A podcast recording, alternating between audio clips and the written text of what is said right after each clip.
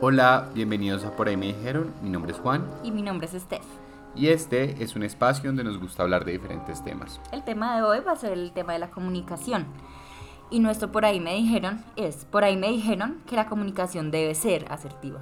Sí, yo creo que esta es una de las frases que uno escucha comúnmente, no sé, por ejemplo, por parte de los papás, a veces de, de los profesores que le dicen a uno, usted tiene que ser asertivo en la forma de expresarse. Y creo que es un término que se ha popularizado mucho, la asertividad, y muchas veces ni entendemos de qué estamos hablando cuando le decimos a alguien que sea o se exprese de manera asertiva. Y, y pues nada, yo creo que este es un espacio donde podremos hablar un poquito de algunas formas en las que las personas pueden llegar a ser asertivas, en cómo podemos mejorar nuestra comunicación. Y pienso un poco en esto porque, como bien eh, te mencioné antes del podcast, yo creo que este es un tema que eh, es transversal a muchas cosas. Todos los seres humanos comunicamos. Eso es inevitable, ya sea con el lenguaje verbal o no verbal, estamos dando información a los demás y esa información a veces es lo que queremos expresar y otras veces no. Entonces, eh, muchas veces he escuchado personas que me cuentan que perciben que lo que hacen o cómo se manifiestan ante los demás no es la, la forma en la que ellos lo esperan y en muchas ocasiones hay como una desconexión entre lo que ellos ven que están haciendo y lo que el otro de pronto puede percibir. Entonces creo que es un tema importante, tanto por el hecho de que uno puede mejorar y potenciar algunas habilidades que le van a facilitar comunicarse mejor, como el hecho de que uno puede también cuestionarse y revisar algunas de las cosas que pues, están relacionadas con la forma en la que uno se comunica. Correcto, sí, digamos que esta, esta temática nos, nos, nos surge porque es algo que se toca mucho en la vida en general, en todos los tipos de trabajos y también en nuestras atenciones pues con pacientes. No siento que siempre una de las cosas que la gente dice como no quiero trabajar es como la forma en la que me comunico o llegan con alguna otra cosa y luego resulta que es que esa comunicación no está siendo tan efectiva, más allá de ser asertiva, o sea, de que el otro me entienda, también es como ser efectivo en lo que estoy tratando de decir. Entonces no podemos dejar como de tener un, un norte en donde tengamos que entender que la comunicación implica la persona que comunica, pero implica un receptor, implica a un otro y creo que hay muchas creencias que dificultan la comunicación entre personas. O sea, cuando yo pienso en asertividad o efectividad, pienso como en ciertos pasos que hay que hacer, que tú mencionaste ahorita alguno de ellos, pero yo siento que uno tiene que empezar siempre, primero por reconocer la forma en la que nos estamos comunicando. Siento que todos aprendemos distintas formas de una manera como innata de comunicarnos con otros. Y estas formas innatas vienen de nuestras experiencias anteriores, entonces de nuestra familia, cómo mi familia se comunica, cómo yo me he aprendido a comunicarme con mis amigos, con las personas de mi trabajo, así como que ya tenemos creencias establecidas y formas establecidas de comunicarnos con otros, pero para hacer un cambio si hay algo que no está funcionando o hay algo que sentimos que no que no nos va bien o que no, no, no estamos logrando dar como ese comunicado que queremos hacer, primero es reconocer cómo lo estoy haciendo, reconocer aspectos positivos y negativos, porque, claro, puede que la- mi comunicación no sea la más asertiva y no siempre lo va a hacer y también está bien, o sea, también eso es parte de comunicarse, pero entonces todos tenemos como formas y cosas buenas en nuestra comunicación y cosas que mejorar, ¿no? Según, tercero, ver como qué creencias tenemos frente a la comunicación, ¿no? Hablamos un poquito de todas esas ideas de- y esos pensamientos que nulan o entorpecen un poco la comunicación y cuarto ya es como trabajo en habilidades como tal,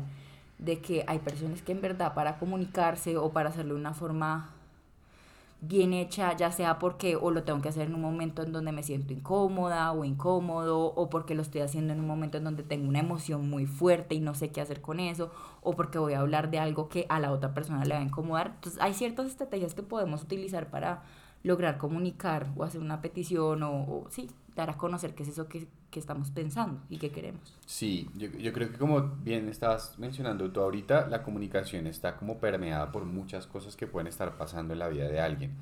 Entonces, por ejemplo, si estamos experimentando una emoción, probablemente la manera en la que nos comuniquemos va a estar, eh, eh, pues, sí, permeada por lo que la emoción nos está generando, nos está, digamos, diciendo. Entonces, creo que lo que decíamos al inicio de esta frase, que por ahí nos han dicho de alguna manera que hay que ser asertivos o debemos ser asertivos, eh, pues hay que entender también qué es la asertividad, ¿no? Entonces es- yo siento que la asertividad es como un camino del medio entre la pasividad, cuando la persona de pronto no expresa y manifiesta las cosas de manera muy clara o se va a un extremo donde se inhibe bastante, a un punto donde hay personas que pueden caer dentro de un polo de agresividad, decir las cosas de manera un poco fuerte, que puede llegar a, a percibirse como agresión en algunos momentos y hay que entender que pues de alguna manera este camino del medio que es la asertividad no tiene una sola forma de alcanzarse ni de lograrse, creo que hay diferentes maneras y formas de ser asertivo y esto también me invita a pensar que los estilos de comunicar son muy diferentes, o sea, no hay como una, un molde que nos pueda invitar a decir, miren, es que ustedes para comunicarse tienen que hacer esto o esta es la mejor forma, la peor, la, digamos que hay sugerencias, hay pasos que uno puede dar como para instruir en algunas cosas, pero cada, cada uno de nosotros, por lo que somos, también tenemos maneras de expresarnos muy particulares mm. y eso es como, creería yo, parte de la identidad, de la individualidad y hay que conservarlo, como reconocer también eh, en mí qué son estas características que me hacen, no sé, en mi caso ser Juan Camilo, expresarme como me expreso. Y ahorita que hablabas de las creencias, creo que una creencia que yo he escuchado bastante que puede llegar a inhibir mucho a una persona es creer que uno no es bueno comunicando. Entonces, eh, en ocasiones, no sé, porque no lo han dicho bastante y puede ser o no ser cierto, realmente eso es algo muy relativo, uno comienza a permitir que todas estas ideas de los demás como que nublen el juicio que uno tiene frente a la autopercepción, no sé, ejemplo de, de, de la manera en la que nos comunicamos y comenzamos, no sé, a actuar de maneras distintas o a pensar que no deberíamos decir esto, a, a sobrepensar un poco la manera en la que nos comunicamos, que yo creo que es importante entender eso. Cuando nos vamos a comunicar, si no es decir lo primero que se nos venga a la cabeza, porque en ocasiones pues podemos cometer muchos errores desde ahí, pero también hay personas que pueden caer en un polo opuesto, que es el sobrepensar mucho lo que voy a decir y en ocasiones no lograr expresarme. Yo esto lo he visto bastante con personas que me dicen como yo quería decir esto y no lo pude decir, eh, o personas que me dicen dije todo lo que tenía que decir y hay algunas cosas que no debí decir en ese momento. Entonces también como toda esta parte de la manera en la que llegamos a una situación, manifestamos lo que queremos manifestar, por ejemplo, pedimos ayuda, solicitamos algo, eh, en comprender de pronto nosotros en qué nos encontramos, en un punto donde probablemente el estar sobrepensando y estar en nuestra cabeza nos impide ser efectivos, o el punto donde yo no estoy logrando tener como un filtro ante lo que voy a decir y las cosas que estoy manifestando el otro las puede estar interpretando de una manera inadecuada, pueden llegar a ser agresivas.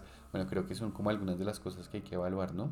Sí, yo creo que sí, es como un, como un espectro en donde uno tiene que no tirarse de un lado a otro, sino como buscar un equilibrio y un centro, obviamente como tú dices, sin dejar de ser lo que somos, ¿sí? Sin dejar de ser y tener esa esencia que cada uno tiene al momento de comunicarse, sino que digamos, a veces hay cosas que de por sí se interpretan, por ejemplo, la comunicación no verbal, ¿sí? Desde lo que yo hago con mi cara, desde cómo yo me expreso en mi cuerpo, si muestro interés o no por lo que me está diciendo la otra persona. Digamos que hay una frase muy común y es de las que más vi cuando, cuando nos metimos a buscar de este tema y era como para ser un buen comunicador primero tienes que aprender a escuchar y yo pues sí, escuchar es una parte de poder hablar con otras personas, pero yo creo que la parte de escucha, que es un poco más pasiva, es incluso más fácil que la parte activa de decir, ¿sí? Y decir de lo que, por ejemplo, decir lo que me está molestando, o decir lo que no quiero hacer, o decir lo que no me gustó que hiciste, o decir eh, lo que quiero que hagas o que me gustaría pedirte, ¿sí? Como que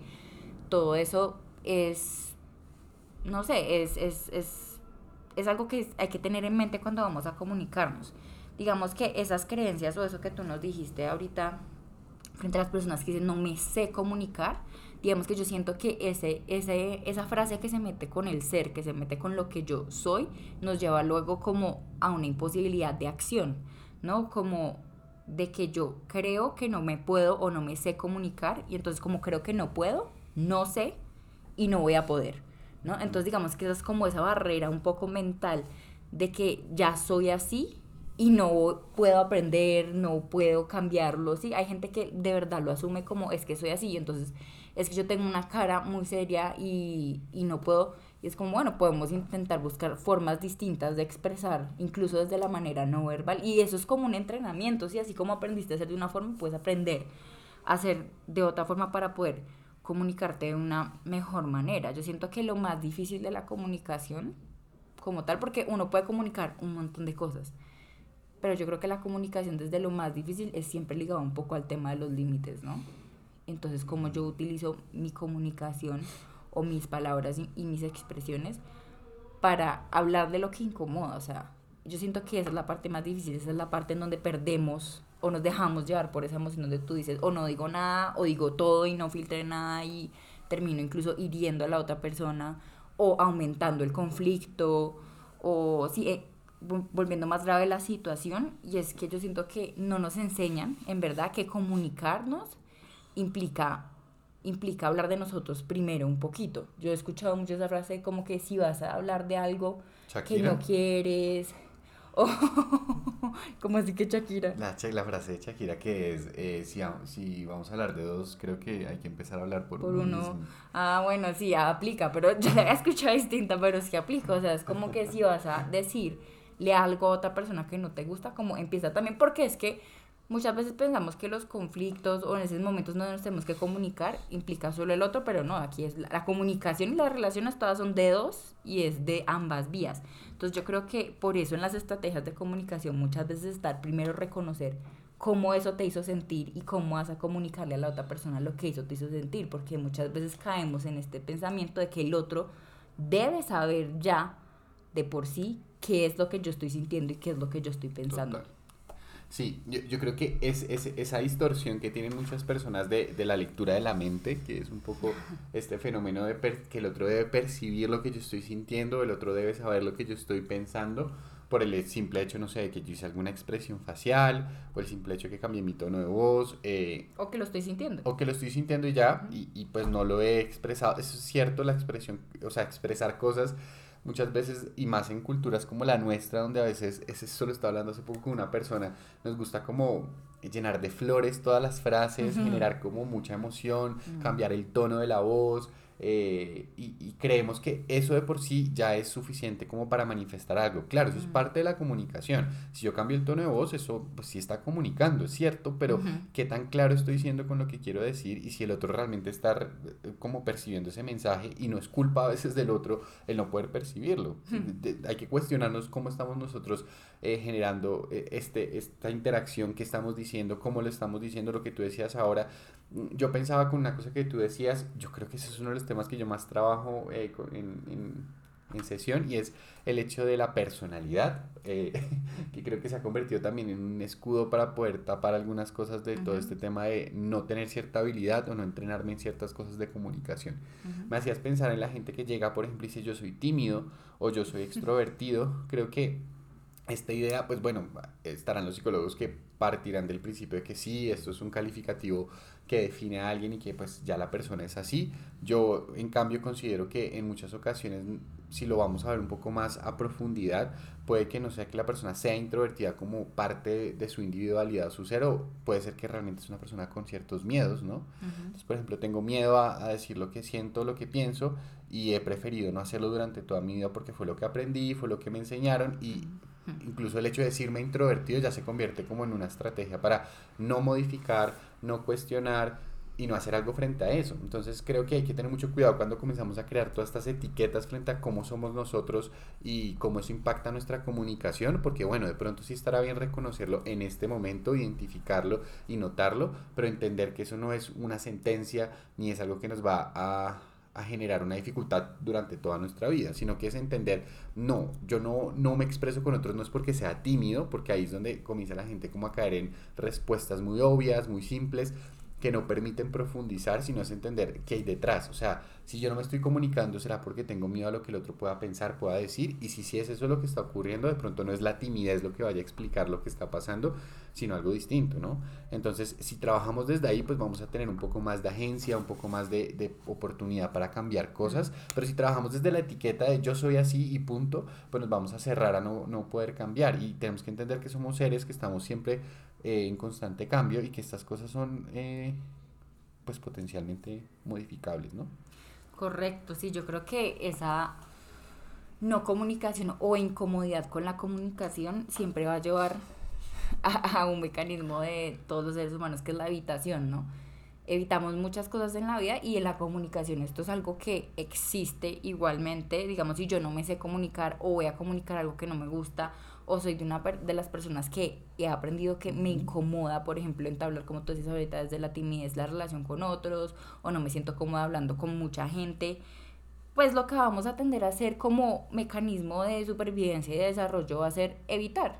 Entonces yo evito la comunicación, entonces evito los conflictos, evito poner límites, evito todas esas cosas que a la final son incómodas, pero que a la final si no las hacemos, como que nos causan más malestar emocional. Y eso tiene como un precio más grande que pagar.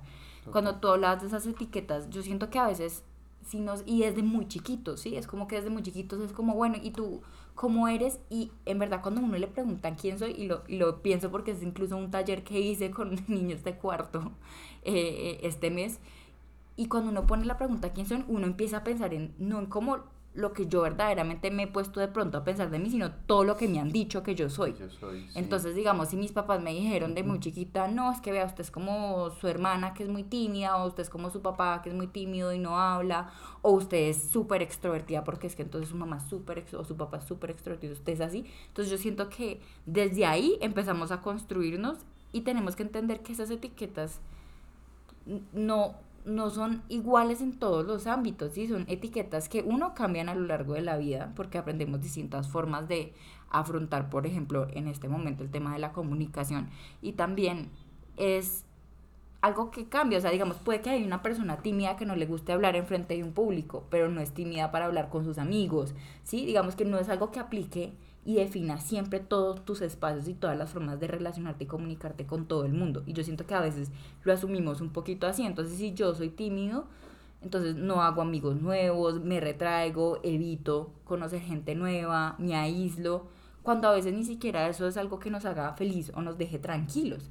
Entonces, digamos, ahí es donde uno entra y dice, bueno, podemos trabajar y podemos aprender y empezar a ver lo que tú dices, qué hay detrás de esa acción, qué hay detrás de esa etiqueta, por qué nos hemos sentido más cómodos no hablando o callándonos o gritando o sí que son distintas formas de comunicaciones que no nos llevan a, a, lo que necesitamos y por qué nos sentimos más cómodos con eso y que nos incomoda de la contraparte. Por ejemplo, una persona que sea muy extrovertida o incluso como tú llegas a decir, agresiva en el momento de tratar de comunicarse, ¿por qué te sientes más cómodo siendo agresivo? ¿Qué es lo que te cuesta de decir las cosas más tranquilamente? ¿Te cuesta el parar y bajar la emoción? ¿Te cuesta el, el no sé, ser más vulnerable y, y, y, y tener que estar en silencio? o sentir que te van a atacar y por eso respondes primero. Sí, hay un montón de aristas que van detrás de esto, pero el punto es empezar a darnos cuenta y tiene que ver con ese primer paso de reconocer cómo yo me comunico y por qué. Yo, yo creo que ahorita que te escuchaba hablar, eh, pensé en, en, lo circular que es esta respuesta de la personalidad.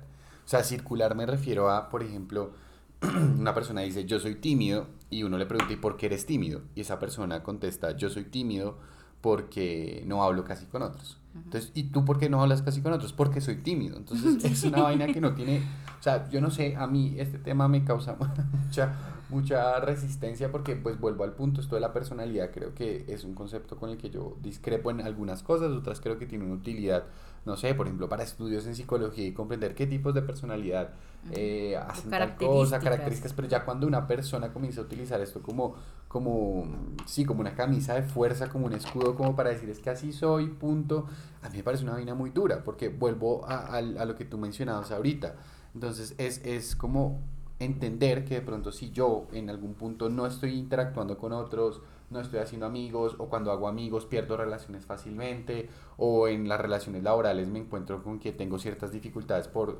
X o Y cosa, pues hay que entender que ahí hay una posibilidad de comprender bien qué está pasando. Yo creo que es muy distinto cuando yo, por ejemplo, no sé, mm, digamos, me pongo de ejemplo, voy y conozco una persona y en ese momento que conozco a esta persona me doy cuenta que estoy sintiendo, no sé, miedo, me estoy sintiendo ansioso, estoy sintiendo, mm, no sé, inquietud, cualquier cosa que esté pasando a nivel emocional, que entiendo yo como una emoción y que de pronto me lleva a realizar cierta conducta o que va acompañada de cierta conducta como quedarme callado, como no hablar. Cuando yo hago esa conexión entre estas cosas, entre lo que estoy pensando, sintiendo y haciendo, pues puedo tener mayor agencia sobre cómo actúo en este momento y cómo puedo actuar en otra situación similar, ¿sí? Pero cuando yo, no sé, estoy sentado en ese lugar y digo, no es que sí, como yo soy así, como yo soy tímido o como yo soy, no sé, una persona con X tipo de personalidad, entonces por eso es que está pasando esto, entonces por eso es que es así y bueno, pues nada, me toca como resignarme un poco a que eso soy yo y pues creo que eso se vuelve en una vaina que es casi como una cárcel, ¿no? Y salir de ahí de ese espacio y tratar de hacer algo distinto se vuelve algo muy difícil. Entonces ahorita cuando estábamos hablando encontré como algunas cosas eh, dentro de lo que yo trabajo en sesión de qué puede hacer que una persona no sea tan hábil a la hora de comunicarse y hay varios puntos y creo que una de las primeras cosas tú la estabas hablando ahorita es no saber qué es lo que uno quiere, ¿no? Cuando uno no sabe qué es lo que quiere, cuando uno no sabe qué está pensando siquiera o ha hecho conciencia en qué posición y postura está en este momento frente a X tema, pues a la hora de tratar de expresar, a la hora de tratar de comunicar, probablemente voy a caer en algún polo, ya sea de, de, de expresarme de manera como hablamos ahorita un poco agresiva o violenta o, directa y la otra que puede llegar a ser no, no expresar, no decir nada. Entonces, eh, hay que entender que entre los polos, por ejemplo, como decir no a todo o ceder en todo, pues es encontrarnos en nosotros mismos en un punto donde podamos equilibrarnos, ¿no? Yo creo que caminar por el sendero del medio en la comunicación es clave, ¿sí? Pedir muchas cosas o no pedir nada, entonces a veces entramos como en unos bucles como donde no sabemos muy bien dónde posicionarnos frente a lo que está pasando. Entonces hay personas que son muy demandantes, ¿sí? Y no lo reconocen y no se dan cuenta. Hay personas que no saben pedir ayuda o no saben solicitar algo y están pasando por un momento difícil, entonces se prefieren aislar, no hablar. Entonces es, es entender que, que, no es ni lo uno ni lo otro, sino es encontrar en ese sano equilibrio de estas cosas cómo podemos realmente reconocer si yo estoy necesitando algo de otra persona y cómo se lo puedo solicitar. Eh, si yo quiero decir algo, cómo lo puedo decir sin caer en un extremo donde ya estoy dando cantaleta, como decimos acá en Colombia, o hablando de más o diciendo las cosas una y otra vez, porque eso también a veces pasa. Entonces, para mí la comunicación es como tener una planta en casa. Si uno le echa mucha agua, puede secar y matar a la planta, pero si uno no le echa también eh, puede matarla. Entonces, creo yo que se trata un poco de eso y es entender que eh, ni irnos por un extremo ni por el otro va a facilitarnos expresar lo que queremos expresar. Correcto, yo creo que por eso también hacemos ese ejercicio consciente de reconocer lo que quiero. Yo creo que ese primer paso es muy importante porque si yo no reconozco qué es lo que quiero comunicar, no puedo identificar qué es lo que tengo que hacer, ¿sí? es lo, y muchas veces es, es, es curioso, ¿no? Y un poco esperable, pero a veces es como lo que hago y lo que quiero van en sentido contrario. Entonces, si soy una persona muy demandante y esto me ha causado problemas y he llegado al punto de que quiero cambiar esto, seguramente lo que quiero hacer va en sentido contrario, que va a ser eh, poder hacer cosas más por mí mismo, no tener que demandarle al otro, entender por qué mi demanda hacia el otro y no poder hacerlo yo mismo. Sí, entonces es como, por eso, eso es tan, por eso es lo difícil, siento yo, porque es que el que es tímido va a querer o va a necesitar trabajar en la cosa contraria, entonces que es exponerse, salir, preguntar, y esa es la dificultad tan grande que hay dentro como de, del trabajo de, de la comunicación. Yo siento que hay distintas formas de comunicarnos y de cierta forma hay que validar y reconocer. Yo siento que hay gente que se da muy duro por la forma en la que se comunica y obviamente cuando esto es un tema que es difícil para uno, eh, pues más duro se da, ¿sí? Entonces, por ejemplo, yo tengo pacientes que me dicen, no, es que yo trato de decirlo o yo quiero y en verdad siento que tengo que decirlo y quiero hacerlo, pero es que en el momento en que empiezo o que veo a la otra persona me pongo a llorar. Mm. Entonces no puedo ni hablar porque me gana la emoción y, me pongo a llorar. Y yo siento que tampoco es darnos duro porque eso pase, sino que es aprender a qué puedo hacer con eso que está pasando, ¿sí? Entonces, por ejemplo, lo que yo trabajo muchas veces es como que, bueno, si pasa desde el llanto, de pronto tenemos que, si esto es algo difícil, para ti hablarlo o decirlo o pedirlo, pues practiquemos desde antes y preparémonos, porque no todo el mundo tiene que ser o sabe ser asertivo a, la primera, ¿sí? A veces hay que hacer, y yo siento que la única forma de cambiar es intentando, o sea, hay que hacer para aprender. Total. ¿Sí? Y, y, la única forma es exponiéndonos y utilizando y practicando a veces enfrente del espejo eso que queremos que, que, decir. Hay gente que en verdad le cuesta tanto que necesita una estructura, un poquito como de, de unos pasos de qué es lo que voy a ir a decir y más o menos aprendérselo porque así se comienza hasta que ya lo usas tanto y ya lo utilizas tanto que se vuelve natural y se vuelve parte de tus propios recursos. pero a veces nos toca empezar desde los pasos más chiquitos y esto no solo sucede con los niños, que uno diría como, bueno, si es que a un niño le, le, enseñan desde el inicio, le enseñan eh, desde reconocer las emociones, luego decirle al otro qué es lo que estoy sintiendo, decirle puntualmente qué es lo que me está molestando, hacerle una petición. Sí, como esos pasos uno los trabaja con, pero con los adultos también, porque nosotros tampoco, hay mucha gente que me dice, no, es que yo ni siquiera sé qué estoy sintiendo, me eh. molesta y no sé qué me molesta. Eh, y entonces, si no partimos desde lo que sabemos, entender qué es lo que me está pasando a mí por dentro, pues cómo se lo explico al otro y cómo el otro me logra entender si ni yo sé. Entonces comienza desde ahí. Y, y, yo creo que en ese reconocimiento emocional y en lo que de decir ahora, existe una cosa muy interesante. Yo hace poco estaba como en unas terapias grupales, estaba analizando un poquito los temas que se estaban abordando que tenían que ver con esto, con la parte de comunicación. Y yo decía, es que estas son habilidades que si uno las, las piensa, pues debería uno aprenderlas desde pequeño.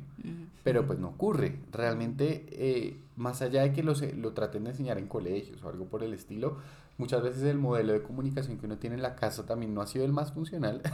Entonces, al observar, por ejemplo, no sé, yo hace poco también escuchaba personas que, que, que esto me resulta terrible, pero pasa que son como niños que están en medio de discusiones de papás. Entonces, ven al papá y a la mamá discutir o a los familiares discutir y comienzan también a normalizar cierto tipo de conductas que no deberían normalizar y, y, de pronto después replican estas formas de comunicación y consideran que están bien, ¿no? Y dicen como no, pues es que esto era como lo que yo veía antes y, no me doy la oportunidad de pensar que hay nuevas maneras, formas o alternativas para poder expresar y comunicarme. Y creo que tratar de abrir esa puerta como de, ok, de pronto yo vengo con una maleta y un aprendizaje previo de un montón de cosas de como en, en la institución en la que yo estaba cuando pequeño veía que se comunicaban, como mis familiares se comunicaban, como mis seres queridos se comunicaban pero eso no tiene que implicar que yo de ahora en adelante voy a seguirme comunicando igual. Yo puedo de pronto, ahorita pensaba un poco en, en, mi vida y decía, yo vengo de un contexto donde casi no se escucha, ¿sí?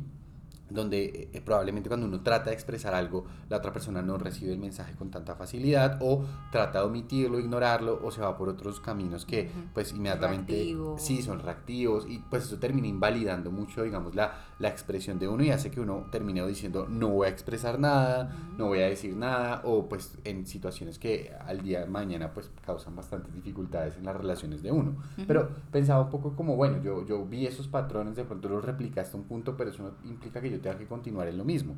Y lo que tú decías ahorita de los niños, yo decía, claro, a veces los adultos tenemos que aprender cosas que creemos que son de niños, pero no son de niños, que es como aprender a o que son innatas, muchas como, pues como no me vas a saber comunicar. Eso, tal cual, eso lo piensa mucho la gente, que es como, es que eso ya debería uno saberlo, o sea, es como natural. Aprendí a hablar y me aprendí a comunicar. Y así no es, pero la gente lo piensa, ¿no? Que es como hablar es comunicar, hablar no es comunicar, hablar es una parte de la comunicación fundamental, pero pues hay más componentes, y estos componentes que vienen añadidos son cosas muy simples como, ¿cómo pido yo algo? O sea, yo hace poco estaba en una clase y pensaba, eh, a veces la gente, no sé, se aproxima a alguien a decirle, necesito esto, quiero esto, y lo hacen de manera inadecuada o inefectiva. Mm. Entonces, de pronto después uno se pregunta, ¿y yo por qué cuando pido cosas no, no obtengo de pronto eh, alguna respuesta, por lo menos de la otra persona, o veo que la otra persona pone una barrera, un límite? Pues si eso pasa muchas veces, si ocurre con mucha frecuencia, pues hay que tratar de analizar de qué manera lo estoy haciendo, tanto desde mi lenguaje no verbal como verbal. O sea, reconocer que quiero solicitar y buscar una alternativa que pueda ser ni, ni llegando al punto de ser, como decimos en Colombia, lambón, ni, ni, ni, pues como solicitando de una forma inadecuada lo que, lo que quiero, exigente, sino, o exigente también, sino buscando un camino, vuelvo al punto del medio en la manera en la que lo voy a solicitar. No sé qué piensas tú de eso. Sí, correcto. Yo siento que, que, que eso es vital y estaba pensando cuando hablaste de los niños, y claro, o sea, uno, por ejemplo, en los colegios, yo que trabajo en colegio, claro, uno tiene en cuenta que la comunicación y los docentes tratan de trabajar esto y uno trata de formar, pero en verdad la formación de base es en casa, ¿sí? Y muchas veces decimos, bueno, este niño que no se está comunicando bien y que está siendo eh, inasertivo en la forma de comunicarse con el otro, ya sea porque le grita, porque le dice groserías o porque incluso llega al contacto físico, eh, ¿qué pasa ahí? Y muchas veces muchas veces es algo del mismo niño y, recursos, aunque eso no se refuerce tanto en casa, pero muchas veces es como si tengo un niño, por ejemplo, que dice muchas groserías y uno entra a hacer reflexión, uno entra a, intentar de, dar otros recursos, utilizar otras estrategias y luego se da cuenta que es que así se hablan en casa y los niños mismos te dicen, es como, pues sí, pero es que así mi mamá le dice así a mi papá todo el tiempo y entonces ahí uno queda como, como institución, como un poquito desarmado, Desarmado, ¿sí? sí, Como que, y entonces yo creo que esto, pues nada, o sea, son dinámicas y es la vida y son cosas que van a suceder y la tarea nos queda ahí en la mochila para cuando ya seamos más grandes podamos tomar la decisión de, mire, yo sabe que quiero cambiar esto, porque eso, ese patrón que tú decías en donde la persona, por ejemplo, hace la petición y no sabe hacerla y se siente, o sea, no se siente exitoso nunca desde esa manera de comunicar, porque nunca logra lo que está pensando o lo que quiere lograr, y eso termina reforzando esa parte que hablamos ahorita de la etiqueta o la personalidad, entonces no lo sé hacer o no lo sé hacer de una buena forma, entonces nunca logro lo que quiero, por ende, pues claro, es que yo soy malísimo para esto y yo no sirvo para esto, entonces mejor ni lo intento. Sí. ¿sí? Entonces yo siento que se, se vuelve un poquito ese bucle y, y como en todo cuando uno llega a la adultez es ver qué necesito trabajar y qué necesito, en qué necesito ayuda o qué puedo mejorar, porque todos llegamos como con nuestra mochilita y con lo que nos han dado y que hay muchas cosas buenas y que podemos utilizar y hay otras que de pronto ni a nosotros mismos nos gustan y es válido querer cambiarlo y es válido querer eh, trabajarlo. Yo siento que si hablamos de la comunicación, de pronto hay mucha gente que en verdad no se pone a pensar en esto, porque yo siento que es muy poquita la gente que en verdad llega a consulta a decirte, mira, es que sabes que no me estoy sabiendo comunicar o no tengo una no te llegan así, te llegan es que estoy peleando un montón con mi pareja, eh, me peleé con mis Y amigas. los demás son los culpables. Eh, exacto. Eso pasa mucho. Exacto, o estoy teniendo problemas en mi trabajo por esto, sí, siempre llega de otra parte y ya uno en sesión como que toma todos esos ejemplos y le dice, mira, es que en estos que estamos Fallando. fallando y en estos que tenemos que trabajar. Y entonces es tomar un poquito de conciencia como que, ay, sí, porque ahorita hablábamos como de esas trampas del pensamiento, como mencionamos, que una es que el otro me lea la mente, pero también existen muchas otras, por ejemplo, que todo es blanco y negro. Entonces, por ejemplo, es como que no, es que si ella hizo un gesto o me dejó de hablar tal día, ya no me quiere y, y entonces mi comunicación seguía por eso. Entonces, si no me habla, yo no le hablo. Si no me tal cosa, y creemos que eso es de niños, pero no, hay muchos adultos que son así también. mayoría. Exacto. Sí, ahorita, ahorita con lo que decías, pensé en dos cosas importantes. Una primera es como cuando habla la emoción y cuando hablo yo. O sea, Mm. uno no se da cuenta que en muchas ocasiones, pues claro, las emociones están y siempre van a estar y, y tienen que estar porque son necesarias, pero eh, en ocasiones, y eso lo trato yo de, de decírselo a las personas, es estás hablando desde la ira o estás hablando desde la culpa, desde el miedo, desde la vergüenza, desde el orgullo, o sea, hay, hay alguna experiencia emocional o afectiva que es la que está tomando la voz y está expresándose, probablemente incluso eso pasa, ¿no? Que la persona habla desde la ira y luego dice, yo no quería decir esto, o no lo quería decir de esta forma, o porque hice esto si realmente no es lo que va dirigido a lo que para mí es importante en la vida, o mis objetivos, problema, sí. o terminé aumentando la situación, creciendo el problema cuando no era lo que yo quería. Entonces, a veces hay que darnos cuenta si estamos hablando con la emoción. Con la emoción sería entender que si tengo rabia y que de pronto eso pues claramente va a impactar en mi manera de expresarme y eso es normal y es natural. Pero hay momentos donde es la emoción la que casi que toma el control de lo que estoy expresando y la ira me hace decir a veces cosas que no quiero decir. ¿Sí? Por ejemplo, o la culpa me lleva a expresarme de una manera que es inefectiva. Entonces pido perdón muchas veces frente a algo cuando decir 10 veces perdón antes termina desaturando a una persona. Bueno, hay como muchos factores ahí importantes. Y ahorita pensaba en algo importante y es, aquí estamos hablando mucho desde la comunicación porque claramente pues sí es un punto importante y creo que es central desde la persona. Pero también hay que entender que hay momentos de que la comunicación no se ve impactada desde el individuo, sino desde el otro. Por ejemplo, pensaba yo, ¿qué pasa si yo puedo ser muy efectivo, muy asertivo, puedo haber cuestionado, trabajado todos estos temas de comunicación, pero convivo con un familiar que es violento, que es agresivo, Mm. o que no expresa lo que siente, o que lo expresa de una manera que puede llegar a afectarme, eh, o puede ser invalidante? ¿Qué pasa si mi pareja es así, si tengo un amigo así? O sea, ¿qué hago yo? Y eso creo que es un tema que casi no se toca. Hmm. ¿Qué hago yo cuando de pronto no soy yo el que está teniendo la dificultad en comunicarme o la comunicación, sino que es el otro el que está haciendo algo que de pronto está generando que haya fricción en esta relación, que hayan dificultades? No sé, ese tema me parece que es bien complejo, ¿no? Sí, yo creo que porque implica otras cosas que ya se salen de la comunicación, que es que si yo ya apliqué todo y no se logró, por ejemplo, pensemos en un trabajo donde me están pidiendo que haga yo no sé cuántas horas extras, no me están pagando, no me tratan bien, y yo aprendí y utilicé todas las estrategias que me dieron en sesión, todas las que he podido hablar con eh, mi entorno para hacer peticiones y decir, no quiero trabajar horas extra, no quiero que me trates así, yo quiero esto. Y nos funciona porque el jefe simplemente no acepta. Yo creo que eso ya nos lleva a otro momento como de, primero, aceptar la situación y tomar decisiones. Y yo creo que la toma de decisiones es de las cosas más difíciles que, que hay, porque implica cambios, implica muchas cosas. Entonces yo digo como, bueno, si me encuentro con un, por ejemplo, un familiar o un amigo que ya implica como una relación afectiva y más cercana o incluso una pareja y yo he hecho todo y he trabajado todo y la otra persona sigue siendo agresiva o inasertiva y no quiere trabajar, si no quiere, ahí nos toca a nosotros tomar una decisión, ¿no? Y entonces, digamos, es un poquito de lo que hemos hablado, hablamos en el, en el capítulo de la familia, ¿no? Cómo puedo entonces yo poner límites y de pronto alejarme si me tengo que alejar, cómo sé yo en qué momento tengo que terminar con una pareja o, o decir, poner como un límite y decir, bueno, o mejoramos esto, yo ya hice todo esto, ¿qué vas a hacer tú también por esta pareja? Pero todo es una toma de decisiones. Yo, yo ahorita con lo que estabas hablando pensaba una cosa y es que una de las cosas que por, por ahí nos han dicho que, que, que, es muy común es que la comunicación, por ejemplo, verbal o las cosas que decimos, siempre son el camino para obtener lo que queremos. Todo se Entonces, soluciona hablando. Eso, como que todo, esa es una frase muy común, sí. ¿no? Como que todo se Ajá. soluciona hablando y que hablar es la única forma y camino y que si de pronto cuando estamos expresándonos en un momento donde hay alguien que está siendo irrespetuoso, grosero, agresivo o simplemente no estamos obteniendo lo que es- deseamos de esa situación, eh, la culpa es como de nosotros porque no estamos usando las palabras o el tono o no estamos haciendo las cosas bien a nivel eh, verbal o el lenguaje. Y esto es falso. A veces uno puede agotar todos los recursos y de, de alguna forma seguir en una misma situación en un mismo contexto o patrón que es indeseado.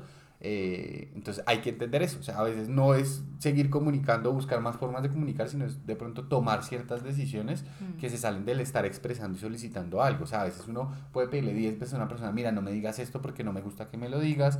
Les pongo ese límite, no sé. No me gusta que me hables de algo mío del físico, esto me incomoda, o tal comentario, tal acción, y la persona vuelve y lo repite y vuelve y lo hace. Entonces, realmente a veces no, no se trata solo de comunicar, creo que la comunicación tiene un límite que también tenemos que reconocer y entender nosotros, porque si creemos que es como la panacea y es la única forma en la que la vida las cosas van a funcionar, pues nos vamos a estrellar muchas veces. Sí, y eso parte desde el mismo hecho de que la comunicación implica, como dije al principio, la persona que comunica y el receptor. Y si alguno de esos dos vías de comunicación o de esos dos entes dentro de la comunicación no funciona, no se va a lograr, por más de que el comunicador haya trabajado en todo. Y yo siento que eso es una, una cosa que hay que chulear, ¿sí? Yo siento que a veces, por ejemplo, en pareja, y uno está en una parte problemática de la pareja y hay muchos problemas y la relación se va deteriorando, yo siento que a veces uno para tomar una decisión tiene que agotar todos los recursos y decir, pues por lo menos yo ya trabajé en todo lo que tenía que trabajar, yo ya intenté todas las estrategias que tenía que intentar y si me di cuenta a partir de eso que es el receptor el Sí. que no está pudiendo porque tiene sus propias cosas que trabajar, porque es inasertivo o porque me agrede, por ejemplo, que eso sería un momento donde uno dice, pues ya hasta aquí, ya puedo tomar esa decisión por lo menos con más calma y menos culpa, porque esas decisiones, como hablamos en el duelo, vienen con esa sensación como de culpa y de, de uno sentirse responsable, sobre todo si hay un otro que te está diciendo, es que siempre es tu culpa que yo me enoje, siempre es tu culpa que yo no sé qué, es que tú me lo dices así, es como, ya intenté todo, ya trabajé, bueno, ya puedo tomar una decisión con más tranquilidad. Total. Ahorita estaba revisando acá un material que tengo que uso yo en sesión y que pues lo trajo desde una de las terapias que, que uso o estoy entrenándome ahora y encontré una actividad que podemos hacer chévere y es leerte algunos mitos que hay sobre este tema y ver Sí. qué opinamos de eso. Me encanta. Entonces, el primero dice, no merezco obtener lo que quiero o necesito. Hmm. Entonces, no sentir que soy merecedor de las cosas, ese tipo de creencias que, que son frente a lo que yo, yo como persona pues puedo acceder o obtener de, de una situación o interacción social, pues creo que afecta mucho. ¿Qué piensas tú de eso? Claro, porque eso viene del, de ese no puedo, yo no soy así, no lo logro. Entonces, como no lo logro, pues tampoco merezco. ¿sí? Como no doy, no logro hacerlo yo, pues tampoco merezco que otro me dé a mí. Tal cual. La otra es si hago un pedido, estoy demostrando que soy una persona débil. O sea, si le solicitas a otra persona ayuda, si le dices a otra persona que estás necesitando algo o simplemente un favor, cualquier cosa, es un signo de debilidad o que tú no, no y en esta sociedad machista yo siento que esa pesa más un poquito en los hombres. Sí, total, es un... Bueno, pues creo que en ambas partes, pero igual sí en, en estas ideas como de que tenemos que poder y lograr todo y que tenemos que ser capaces. Creo que esta, por ejemplo, las personas con mucha autoexigencia, perfeccionistas, a veces caen como en esta idea de yo tengo que poder, yo tengo que ser capaz y si no lo hago y fracaso, pues... Eh, o las personas que también dentro del pedido muestran vulnerabilidad como el llanto, como dije ahora, a veces mucha gente cuando va a hacer pedidos termina llorando y mostrarse llorando es algo que yo siento que muy pocas personas son capaces de hacer frente al otro. Sí. Eh, entonces, si pido algo o digo algo que no la otra persona no quiere o que no podría soportar, eh, se enojarán conmigo. ¿Sabes? Eh, pienso yo que eso es un poco lo que ocurre con los límites, ¿no? Que a veces la gente dice, yo no voy a poner límites porque la otra persona se va a molestar, se va a enojar y no quiero que eso pase. O porque también el que la otra persona se enoje o que haya un conflicto me causa más malestar a mí que seguir en la situación en la que estoy. Sí, como que afrontarme con eso porque, digamos, de esa creencia...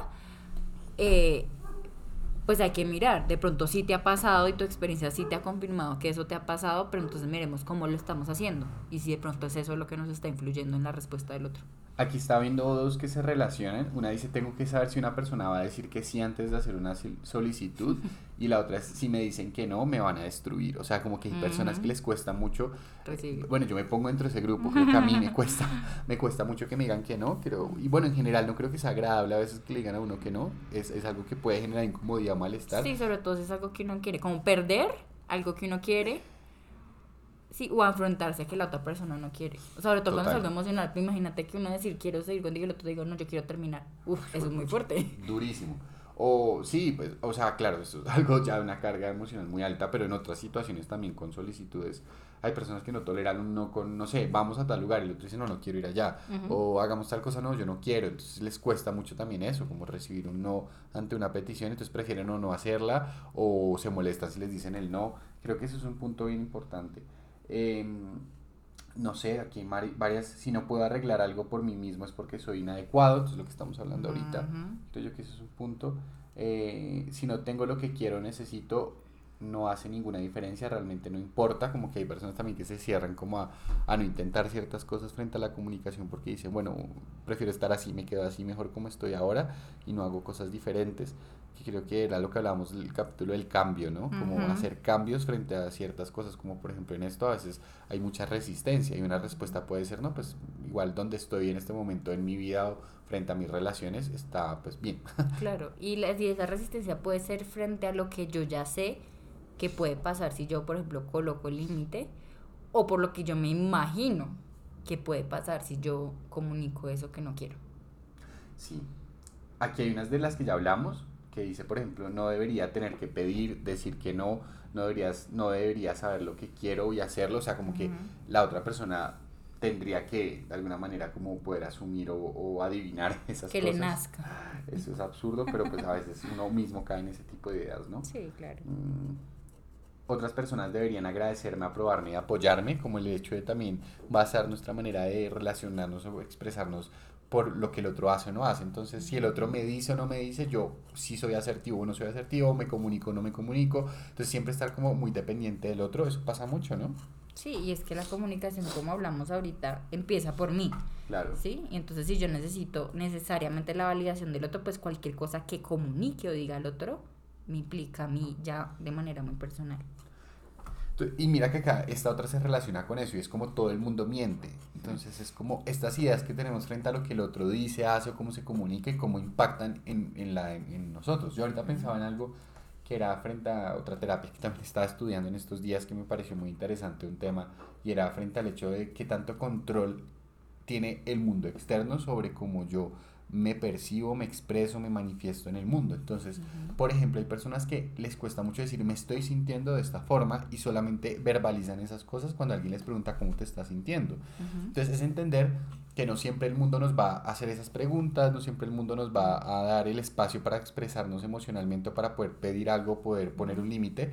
Eh, la gente no siempre te va a preguntar, ¿te parece bien esto? ¿Lo hago así? ¿No lo hago así? A veces no va a pasar y bueno, en general no pasa. Entonces, ¿cómo hago yo para entender que eso no lo voy a obtener del de lo exterior o de las personas que tengo alrededor y yo mismo darme la posición de no, es que esto es lo que yo quiero, esto es el límite que necesito poner y lo voy a decir a pesar de que el otro de pronto no abrió el espacio. preguntado. Y no me haya preguntado, ¿sí?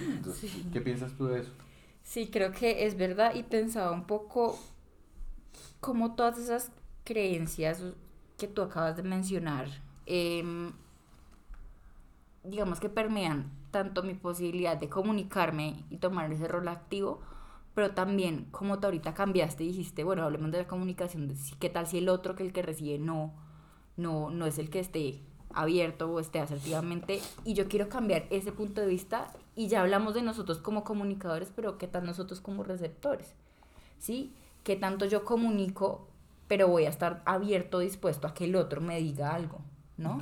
Y a escuchar a lo que el otro me dice. Y puede que yo prepare todo y el otro me diga algo que me desarma y cómo voy a responder yo frente a eso. Y ahí me invitas a pensar dos cosas que son dos, dos habilidades, creo yo, que todos ojalá desarrollaran, pero... Desarrolláramos. sí, también me, me, incluyo y creo que sí, todos tendríamos que desarrollar aunque nosotros como psicólogos la, la, desarrollamos mucho, solamente que pues pasa una cosa y es que en la vida personal de uno no... no es distinto. sí, cambian cosas, ¿no? Pero eh, la habilidad es la, la validación, el validar, ¿no?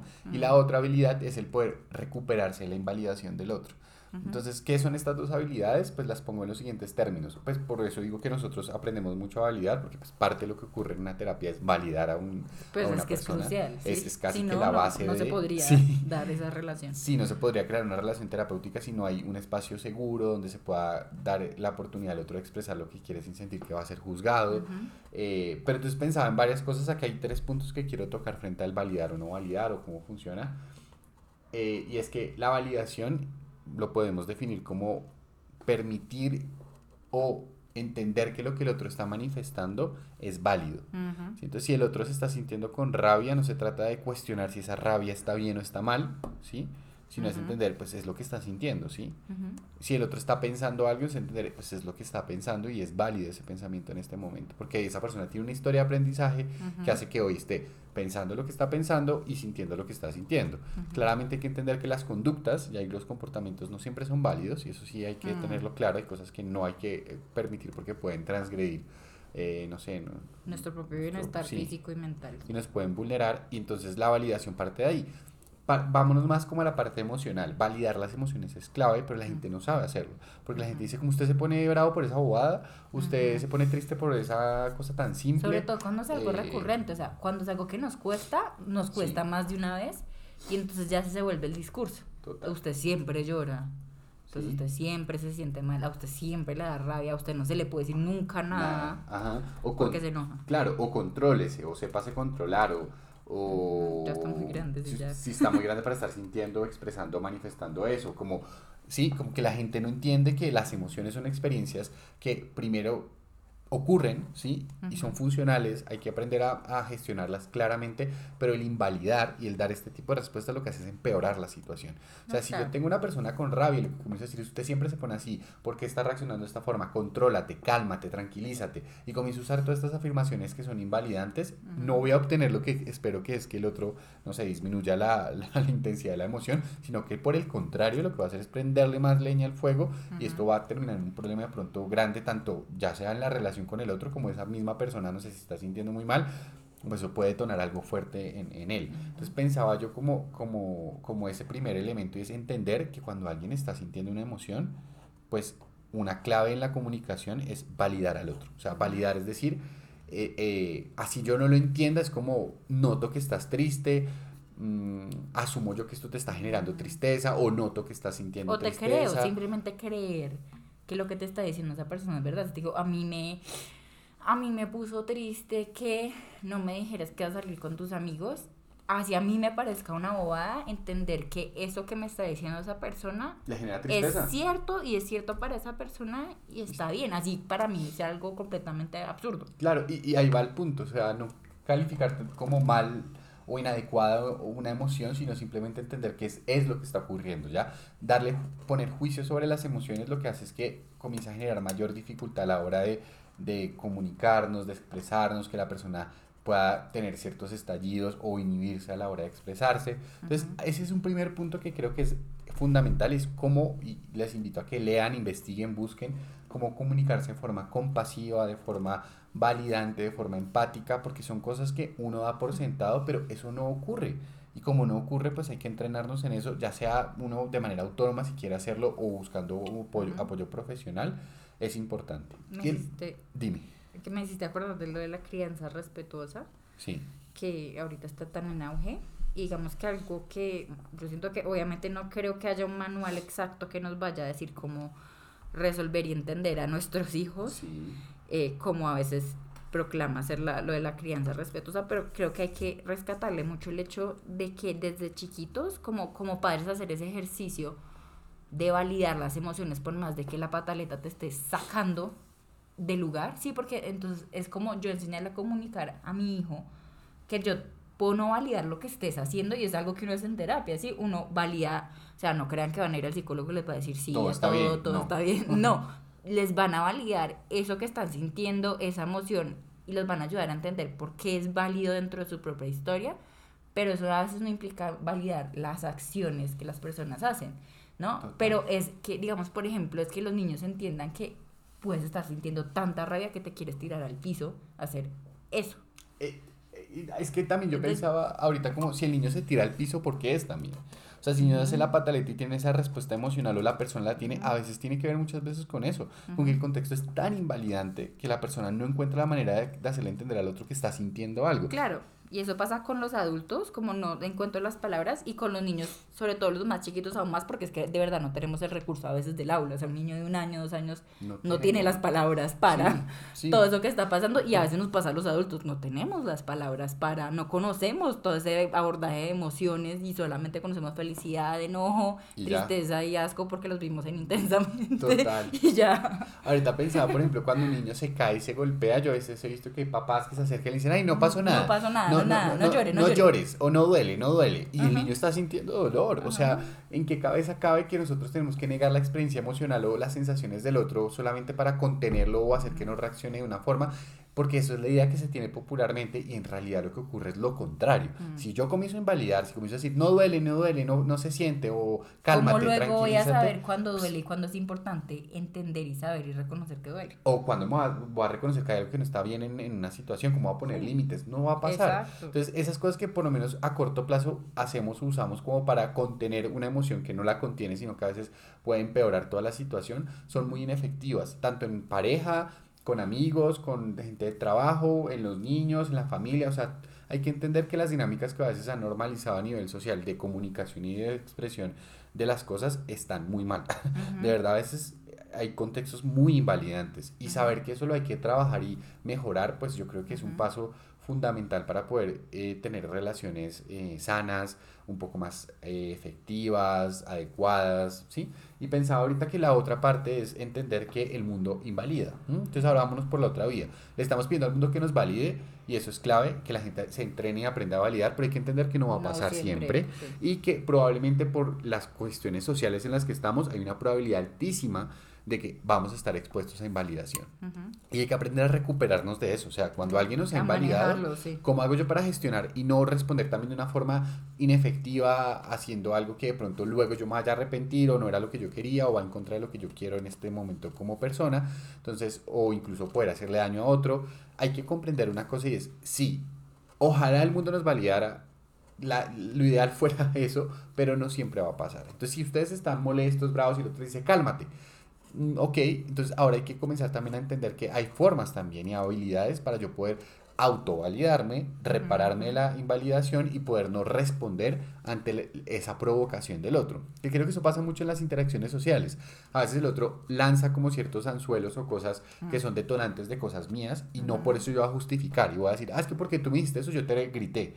No, no es una justificación, ¿no? Porque ahí entramos al otro lado, obviamente uno, si no lo ve desde el llanto, desde tal cosa, pero ¿qué pasa cuando mi respuesta, cuando me invalidan es la agresión? Sí, que yo siento que son esos límites que uno dice hasta aquí llega porque por más, que es como le dice a los niños, por más bravo y enojado que estés, yo entiendo que te haya enojado, pero no puedes pegarle al otro.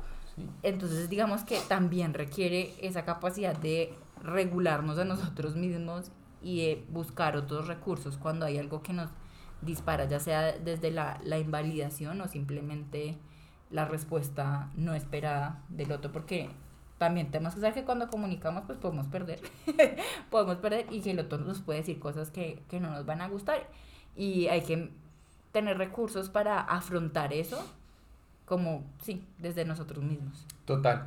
Y creo que esos recursos y todo lo que hemos hablado hoy en el podcast son cosas que apenas les estamos dando como una introducción a muchos de estos temas. Creo que tanto el, no sé, autovalidarse, repararse en la invalidación, validar a otros, como ser asertivos, como el hecho de reconocer nuestras propias emociones, como todas estas habilidades que les hemos, nuestras propias creencias, todo esto que les hemos mencionado acá como un esbozo, pues son cosas que requieren de un trabajo muy profundo, que a veces van más allá solo de la manera en la que me comunico, hay cosas detrás que también hay que trabajar. Entonces, como siempre les hemos mencionado, la invitación es a que eh, no se queden solo con esta información, vean otras alternativas para profundizar en el tema si les llama la atención y si pueden acceder a un proceso terapéutico también, eh, pues siempre es bienvenido, ¿no?